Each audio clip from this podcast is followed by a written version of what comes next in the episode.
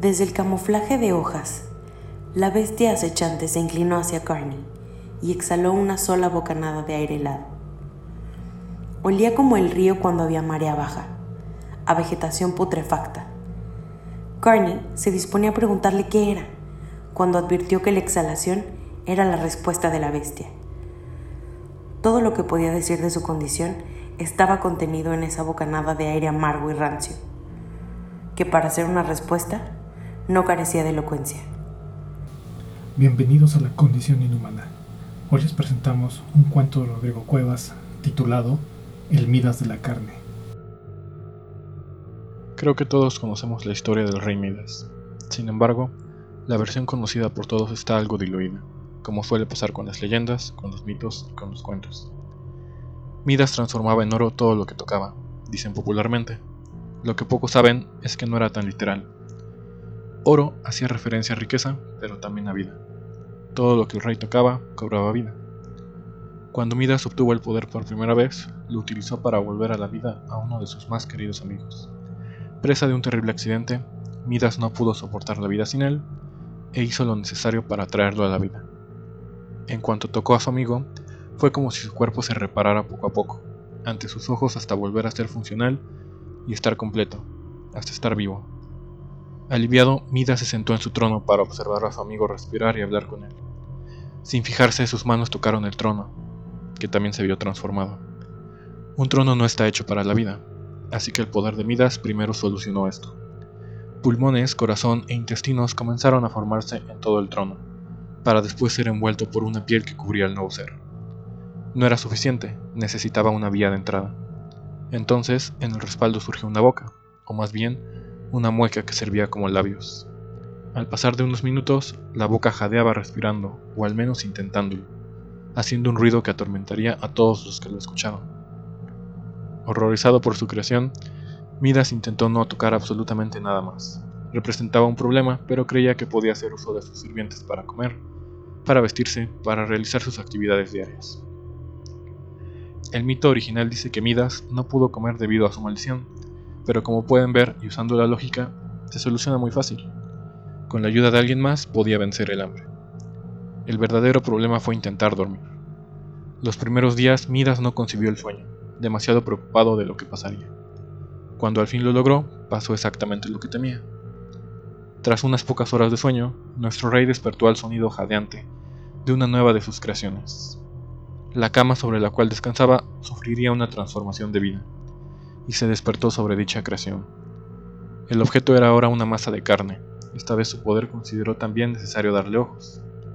Entonces la cama de Midas eran varias capas de piel, que solían ser sábanas, que cubrían la parte de la cara, formada por las que antes eran las almohadas. Los ojos de la cama viva miraban a Midas implorando algo, pero no sabía realmente qué. Horrorizado, Midas tendría que pensar en otra solución. La primera de sus ideas fue guantes que cubrieran sus manos, pero pronto se arrepintió de haber intentado esa idea. Los guantes cobraron vida, como dos mellizos que venían al mundo juntos. La boca era el lugar donde Midas había introducido su mano, por lo que pronto se convirtió en una sensación babosa, el tener la mano dentro de las criaturas que llegaban a la vida tras su tacto. El terror fue tanto que Midas se quitó los guantes de un movimiento violento, aplastando la vida contra una pared y derramando una cantidad impresionante de sangre. No sabía cómo, pero dentro de esas creaciones había un gran volumen hemático. Midas sintió una arcada, que pronto se convirtió en vómito sobre el piso. Sin darse cuenta, Midas se limpió el vómito con las manos, y entonces el vómito cobró vida. Fue algo más impactante que sus creaciones anteriores, pues desde el vómito que colgaba en su cara hasta aquel que ya estaba en el piso, se volvió una masa gelatinosa, que asemejaba a una medusa hecha de carne humana, que se movía espasmódicamente alrededor de Midas, nuevamente respirando, nuevamente jadeando, nuevamente mirándolo fijamente. Midas pidió a los dioses, incluso a los demonios, a los seres que lo pudieran escuchar, que le quitaran esta maldición. La respuesta, sin saber la fuente, angelical o demoníaca, fue que se sumergiera en un río para ser librado de la maldición. Siguiendo las órdenes sin cuestionarlas, pues aún estaba en shock de sus últimas creaciones, se sumergió en el río más cercano. Prácticamente se arrojó a él, buscando ser librado de la transformación de la carne. Tristemente, lo que pasó no fue lo esperado.